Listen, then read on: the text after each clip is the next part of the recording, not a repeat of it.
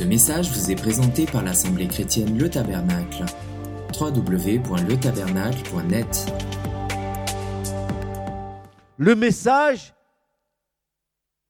était on ne peut plus clair. Non, nous ne pouvons pas entrer dans le royaume des cieux et de Dieu sans passer par une profonde repentance. Fruit excellent du Saint-Esprit, une purification des consciences, des consciences, une purification des consciences. Comprends bien, si le sang de Jésus n'est pas venu purifier ta conscience, tu veux suivre le Seigneur, mais ta conscience t'accusera.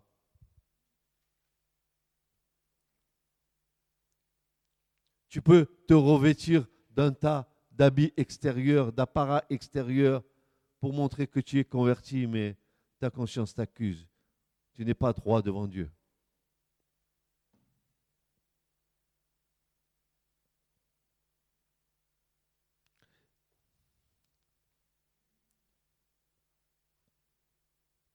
Quelle était la teneur de son message? Repentez-vous, convertissez-vous et ne vous appuyez pas pour dire vous êtes à Christ, mais soyez, soyez-le réellement en action, en esprit, en toutes sortes de bonnes œuvres suscitées par le Saint-Esprit. Il faut voir le fruit. Il faut voir le fruit. C'est pour ça que j'ai des réticences, n'est-ce pas, quand il y a des personnes nouvelles qui viennent ici, au milieu de nous, d'aller vers eux, vers ces personnes, pour dire, allez, je te fais la bise à la chrétienne.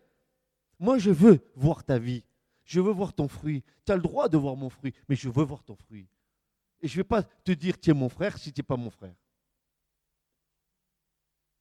Si tu n'es pas ma soeur, hein, pareil. Tant que je ne verrai pas le fruit. Sinon, on se fait tromper. On se fait rouler dans la farine. Combien de fois ça nous est arrivé? Combien de fois ça nous est arrivé, cette histoire?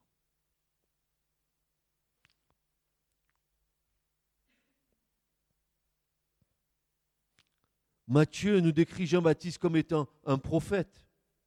Sa tenue vestimentaire dans le désert est celle d'un prophète, un vêtement de poil de chameau autour de ses reins.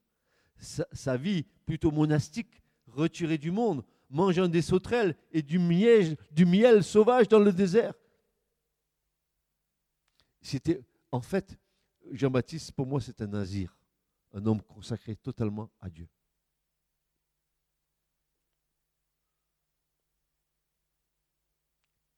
Nous constatons que c'est dans le désert où, et, pourtant, et pourtant, c'est un paradoxe encore, nous constatons que c'est dans le désert où la voix de Dieu a le, plus de chances d'être entendue.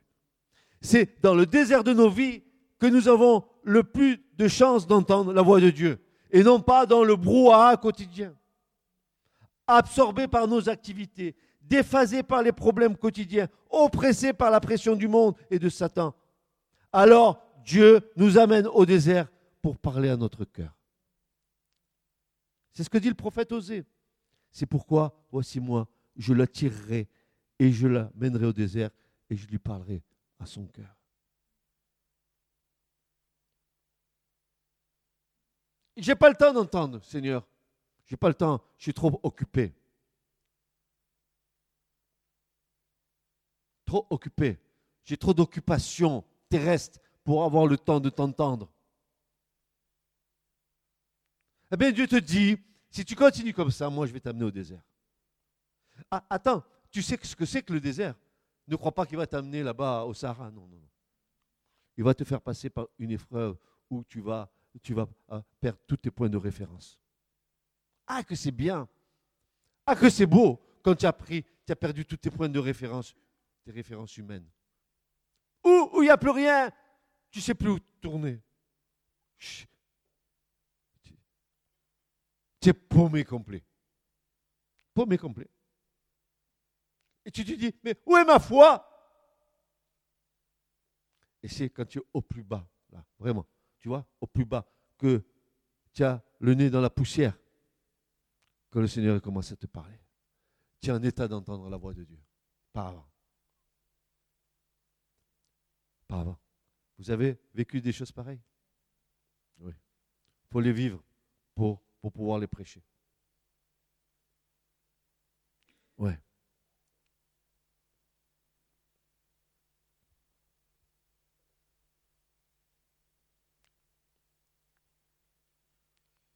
Nous constatons que c'est dans le désert où la voix de Dieu a le plus de chances d'être entendue.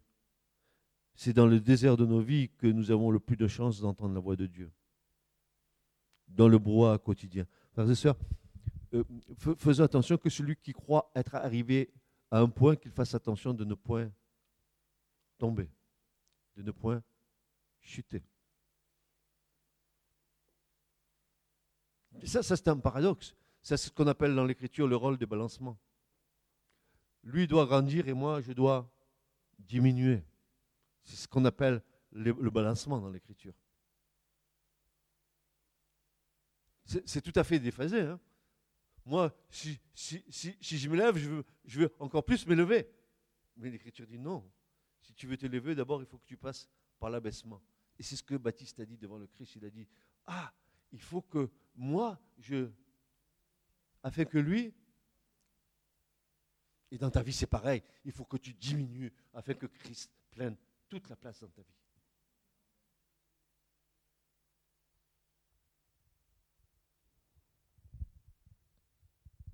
Alors, Jean-Baptiste, son père, Zacharie était sacrificateur de l'Éternel.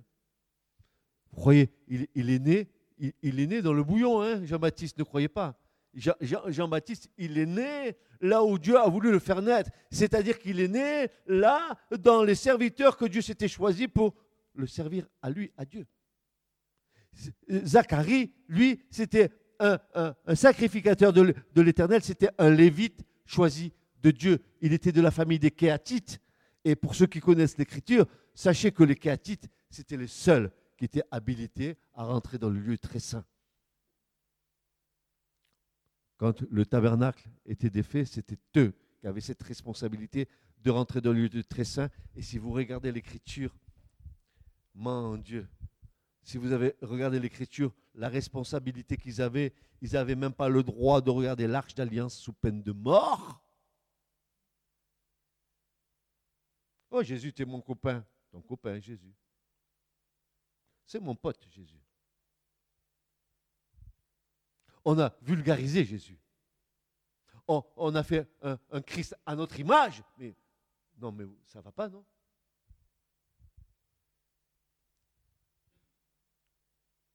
Quand tu entendras sa voix que l'univers va, trembler, tu vas comprendre qui est Jésus. Demandez à Jean. Demandez à Jean, le disciple bien-aimé. Demandez-lui, lui qui l'a connu de son vivant dans la chair. Il avait même sa tête posée sur le sein de Jésus. Allez le voir à l'Apocalypse quand Jésus se révèle à lui dans, dans sa gloire. Jean, il tombe comme un raide mort par terre. Bon, alors, assez de me bassiner avec ton Jésus.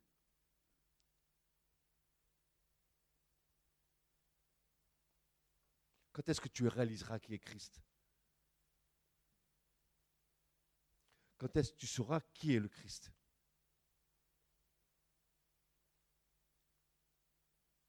Compris? Les mondes ont été faits par lui. Tout a été créé par lui et pour lui. Il est le premier d'entre les vivants, le premier d'entre les morts, afin qu'en toute chose il soit le premier. Qu'est-ce que tu crois? On a tellement annoncé un, évangile à l'eau de rose qu'on a fait perdre la seigneurie à Christ on a, fait perdre cette divinité de Christ. On l'a ramené par, son humanité à être égal à nous. Mais je rêve.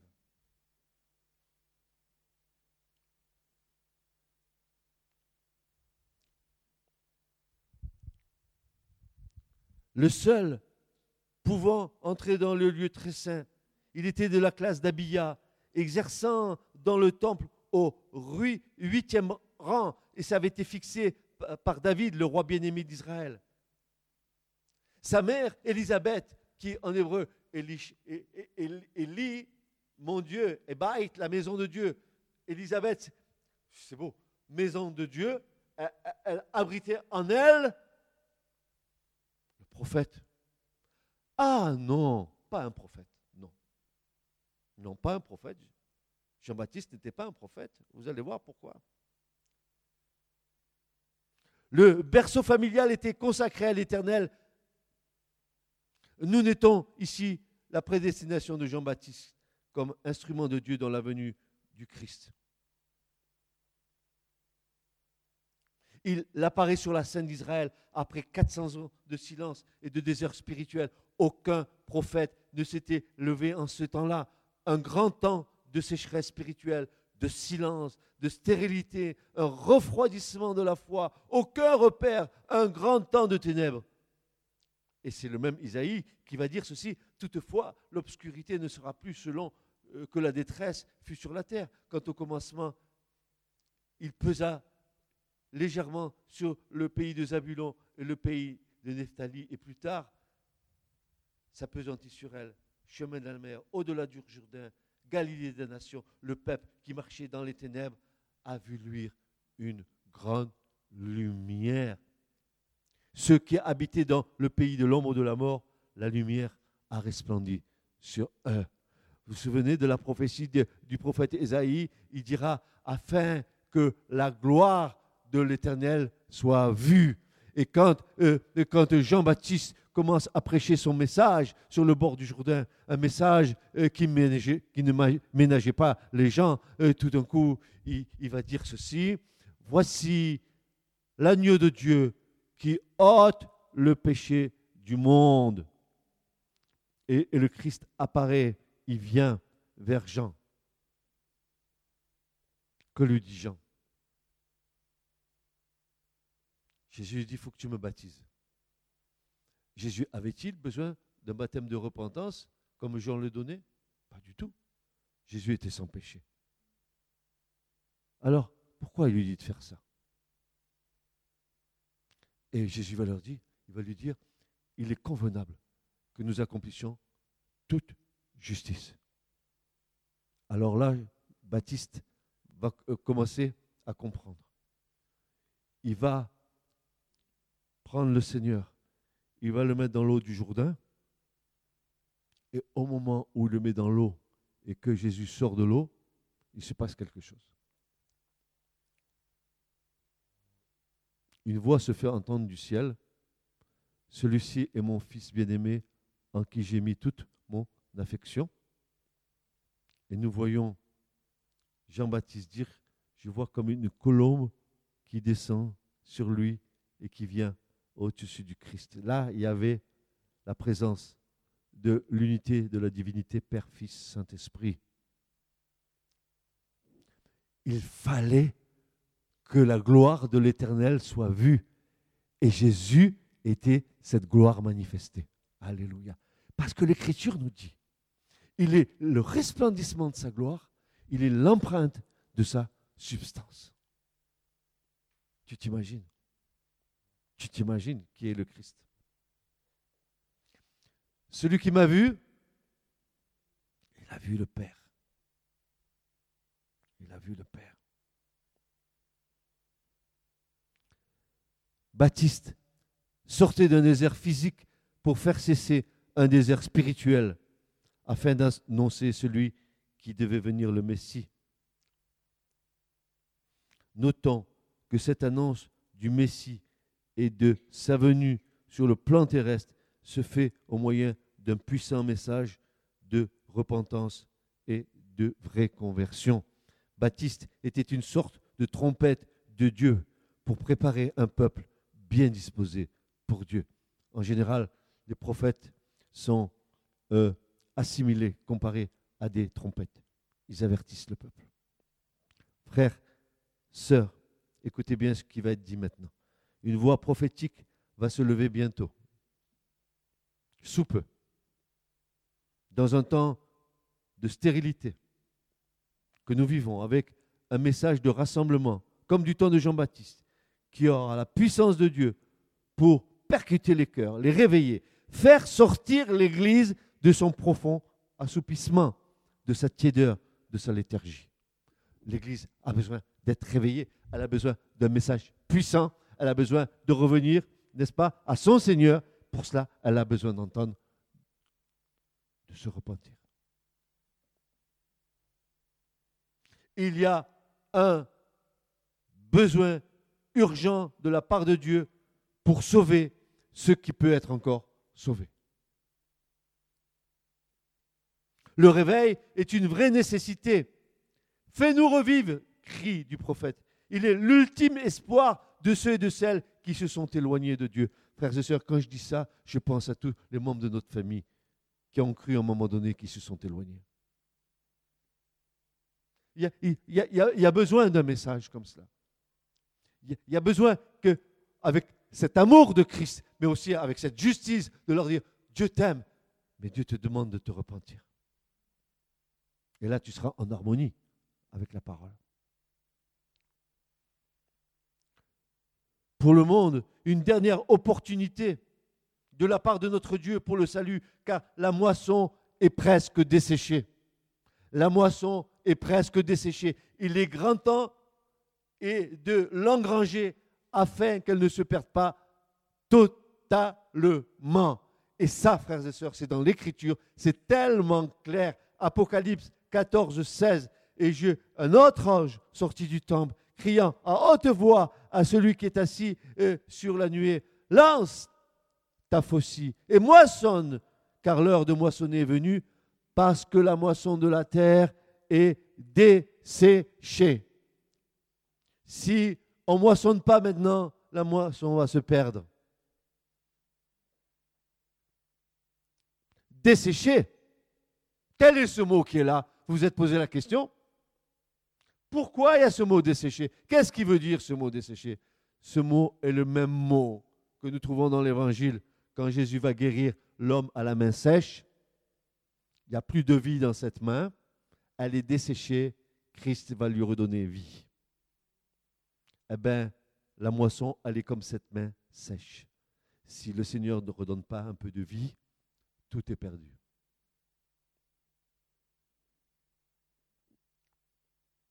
Lance ta faucille et moissonne, car l'heure, l'heure de moissonner est venue.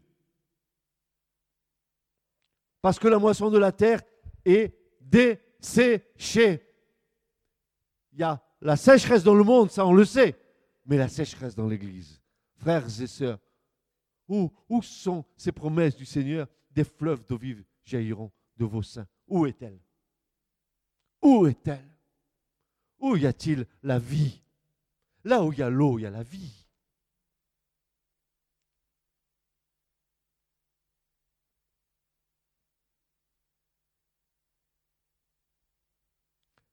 car cette voix criera, car cette parole vient à Jean dans le désert. Et c'est dans le désert de ta vie que Dieu peut te donner une parole pour ta vie.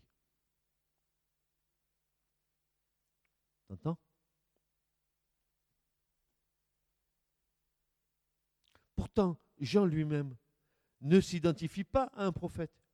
Il dit de lui qu'il est ni le Christ, ni Élie. Il le dit ni le prophète, mais simplement une voix de Dieu, l'instrument de la parole de Dieu. Jean 1, versets 19 à 23. Voici ce que Jean dit concernant Jean-Baptiste. Voici le témoignage de Jean lorsque les Juifs envoyèrent de Jérusalem des sacrificateurs et des Lévites pour lui demander Toi, qui es-tu? Il déclara et le nid à point, il déclara qu'il n'était pas le Christ. Un. Il demanda Qui donc es-tu? Es-tu Élie Il dit Je ne le suis point. Es-tu le prophète Il répondit Non. Il lui dira alors Qui es-tu? Regardez ce que répond Jean. Mais qui es-tu, Jean? Tu n'es pas un prophète. Pas Élie. Quelle est ta référence? En fait, euh, qui tu es toi? Tu n'es pas Élie, tu n'es pas le Christ, tu n'es pas qui? Alors, D'où tu sors? Qui es-tu? Vous savez, le désir des hommes de vouloir toujours identifier l'autre au travers de ce qui sont.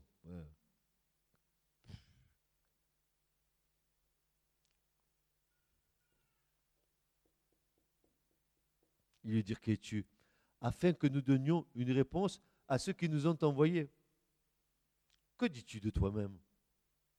Moi, dit-il, je suis la voix de celui qui crie dans le désert, tout simplement, aplanissez le chemin du Seigneur, comme a dit Esaïe le prophète. Basta. Il n'a rien dit de plus. Alors, quand ils l'ont entendu, ils venaient tous.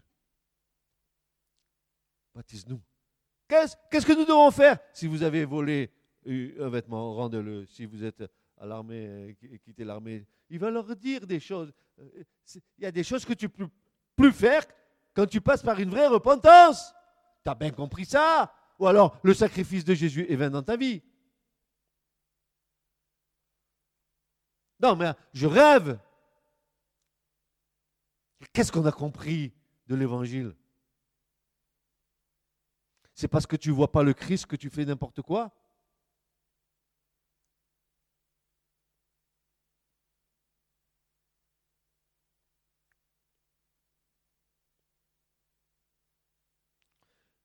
Il doit donc dire ce que Dieu lui commande, même au risque de sa vie. D'ailleurs, il a tellement dit, tiens, tiens, hop, hop, hop, hop, hop, hop, hop, hop, hop, hop, hop, Il va se présenter devant Hérode le roi, qui couchait avec la fille d'Hérodiade, sa femme. Il était en adultère, n'est-ce pas C'est pas grand-chose. On peut, on peut vivre sa foi dans l'adultère. Ouais, ouais, ouais, ouais, ouais, ouais, ouais, Si tu crois ça, mon brave, tu t'en vas directement là où il ne faut pas que tu ailles. Maintenant, si tu as envie d'aller goûter, tu sais, là-bas, à l'étang de feu et de soufre, libre à toi d'y aller. Hein. Ça, c'est pas un problème. Si tu as envie de goûter le, feu éternel, vas-y, vas-y, vas-y, vas-y, vas-y, vas-y. Mais, mais, mais, mais, mais, mais, mais Jean-Baptiste va, lui dire, hop, hop, hop, hop, oh, toi là, tu n'es pas il est obligé de le dire. Tu ne fais pas de compromis avec la parole de Dieu, mon frère ni ma soeur. Tu ne te compromets pas avec la parole. Tu vis la parole.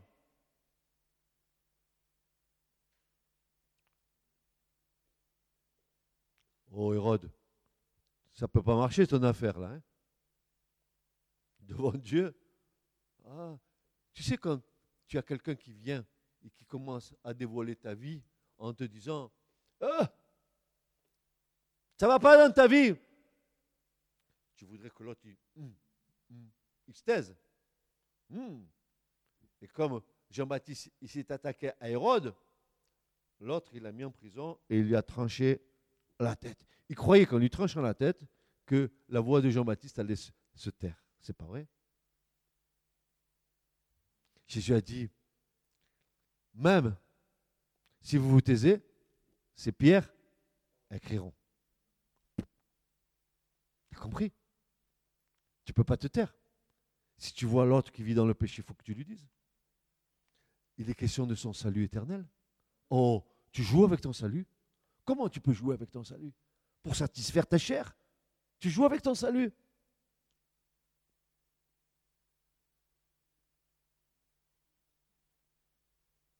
Il doit donc dire ce que Dieu lui commande, même au risque de sa vie, c'est ce qui se passera un peu plus tard avec le roi Hérode.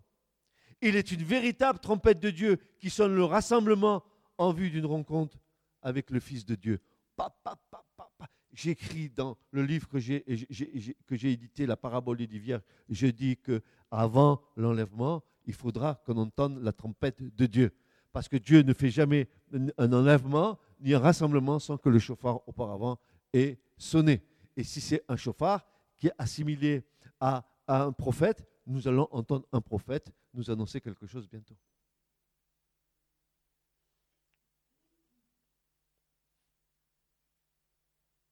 Ce puissant message de repentance doit mettre les choses spirituelles à leur vrai niveau, ramener le cœur des pères vers les enfants. C'est ce que l'ange avait annoncé à son père Zacharie dans Luc 1, verset 16 à 17, il est dit de Jean-Baptiste, il fera retourner plusieurs des fils d'Israël au Seigneur leur Dieu. Il ira devant lui dans l'esprit la puissance d'Élie pour faire retourner les cœurs des pères vers les enfants et les désobéissants à la pensée des justes pour préparer au Seigneur un peuple bien disposé. Et c'est ce que Jean-Baptiste a fait.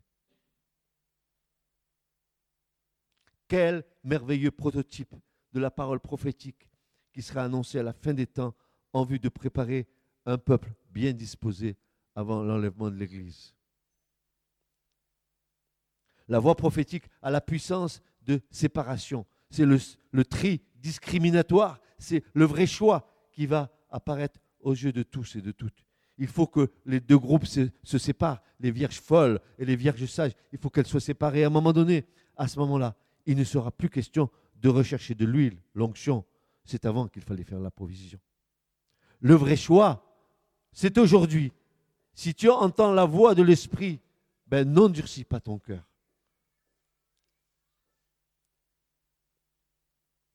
Prions. Père très saint, ne tarde pas à envoyer un réveil dans ton Église. Vois la moisson et la sécheresse des cœurs de notre génération. Hâte-toi dans ton grand amour et, et sauve, Seigneur, ce qui peut être encore sauvé. Souviens-toi de nous quand tu viendras dans ton règne. Souviens-toi de ton héritage, Seigneur. À toi seul la gloire, la louange et l'adoration, le règne et le trône éternel pour les siècles des siècles. Aolam. Amen et Amen. Mes frères et sœurs, le message que vous avez entendu ce matin, c'est pour plusieurs au milieu de nous. Je vous le dis, ne tardons pas à régler nos vies comme le Seigneur le veut, parce que le temps vient où le Seigneur va venir prendre son Église nous allons devoir passer par des moments de difficulté et il va falloir que nous tenions ferme devant ces moments-là.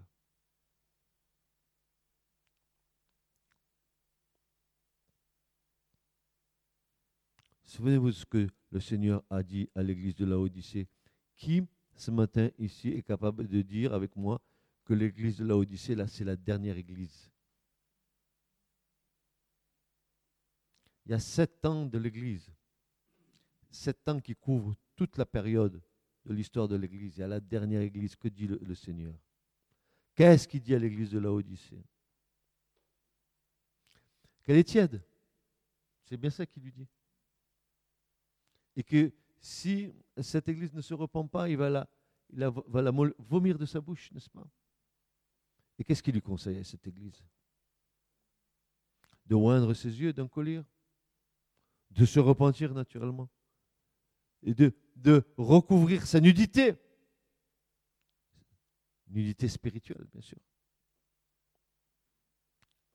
Parce qu'elle est aveugle. Et Jésus va dire, moi,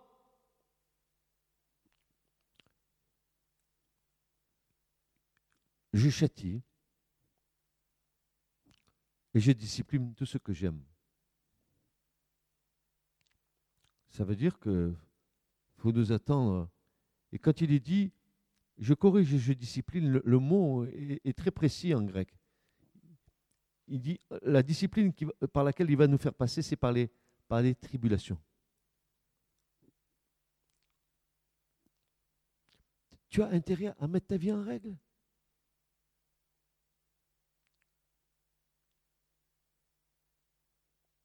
Tu as intérêt à laisser le Seigneur sortir toutes les ordures de ta vie, celles que tu as mis que tu, as mis au fond de ton cœur là.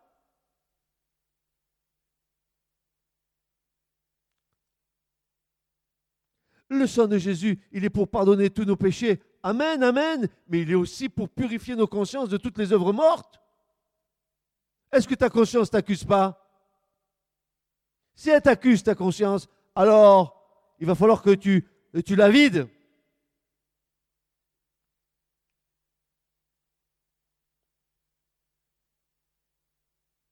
Faire Pour être agréable à Dieu? Pour que le Seigneur se rende compte que tu as pris en considération toute l'œuvre de la grâce et l'œuvre d'amour que Christ a fait à la croix pour toi.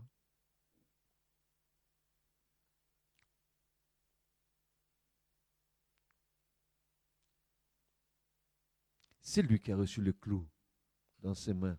C'est lui qui a reçu le clou dans ses pieds. C'est lui qui a reçu le coup, de lance sur le côté, d'où est sorti l'eau et le sang. C'est lui qui a eu la couronne d'épines sur la tête. C'est lui à qui on a craché au visage. C'est lui qui avait le, dos en lambeaux à cause des 39 coups de fouet avec, les petites boules de fer. C'est lui qui a dit Père, pardonne-leur. Ils ne savent pas ce qu'ils font. Comment rester de marbre? Comment rester de glace? Comment rester devant un tel amour? Comment ne pas avoir dans, son cœur une reconnaissance de ce que Jésus a fait?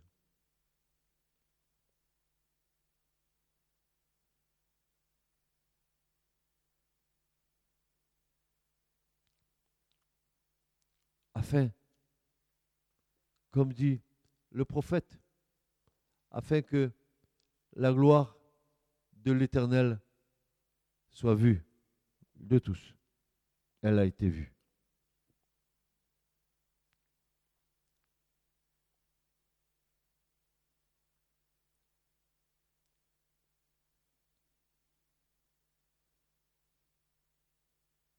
Voilà que son Église, celle qui se bâtit lui-même, soit trouvée devant sa face pure, sainte, sans tache, sans ride et irrépréhensible, jusqu'à la venue du Seigneur. Tu as compris, jusqu'à sa venue, il faut que l'Église marche comme ça. Tu peux pas, tu peux pas, tu peux pas, tu peux pas t'arranger, quoi. Tu peux pas t'arranger.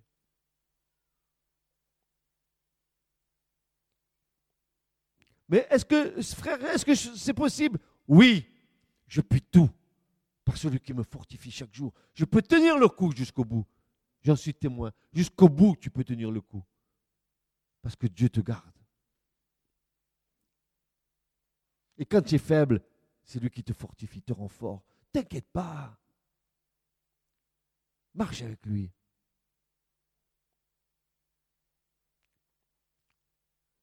Alors tu comprendras que Dieu cherche désespérément dans notre génération des hommes et des femmes qui veulent bien revenir à lui.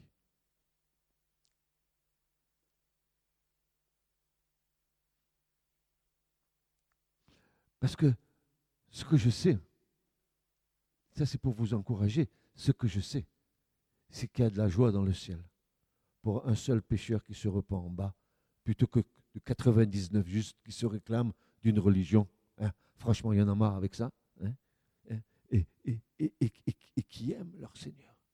Les anges se réjouissent. Vous savez pourquoi? Parce que quand il y a un, pécheur qui se repent en bas, l'œuvre de la croix est glorifiée en haut. Vous savez que louer et adorer en hébreu, ce verbe en hébreu, yada, en hébreu, qui veut dire tirer une flèche, atteindre un but, il, a plusieurs significations quand il est conjugué, et particulièrement dans, dans le, dans le où ce même, même, même mot là, qui, qui, qui peut, nous dire dans un temps confesser ses péchés, peut nous dire aussi louer et adorer Dieu. Et chaque fois que quelqu'un vide son sac devant Dieu, confesse ses péchés, la louange est déclenchée dans les cieux. Les anges se réjouissent en haut qu'il y ait un seul personne en bas, une seule personne en bas, qui se tourne vers le Seigneur, qui, lui donne sa vie, qui dépose son fardeau. Eh il y a la joie dans le ciel. Les anges se réjouissent. Alléluia. Un, un que le Père a choisi d'avance de toute éternité. Voilà, il revient dans la maison du Père. Tu ne veux pas revenir dans la maison de ton Père? Eh, ton Père céleste, qui t'a tant aimé, qui depuis toute éternité, de toute éternité, il t'a choisi pour le salut. Maintenant, à toi de répondre à l'appel. Mais jusqu'à quand? J'ai le temps. Mais ne sois pas fou, parce que tu ne sais pas de, quoi demain sera fait. J'ai le temps, je suis jeune, j'ai le temps. Peut-être que la, la foi, c'est pour les vieux. J'ai le temps, il faut que je m'éclate encore. Non, non. Si le Seigneur vient demain, tu vas éclater en cours de route, ça oui.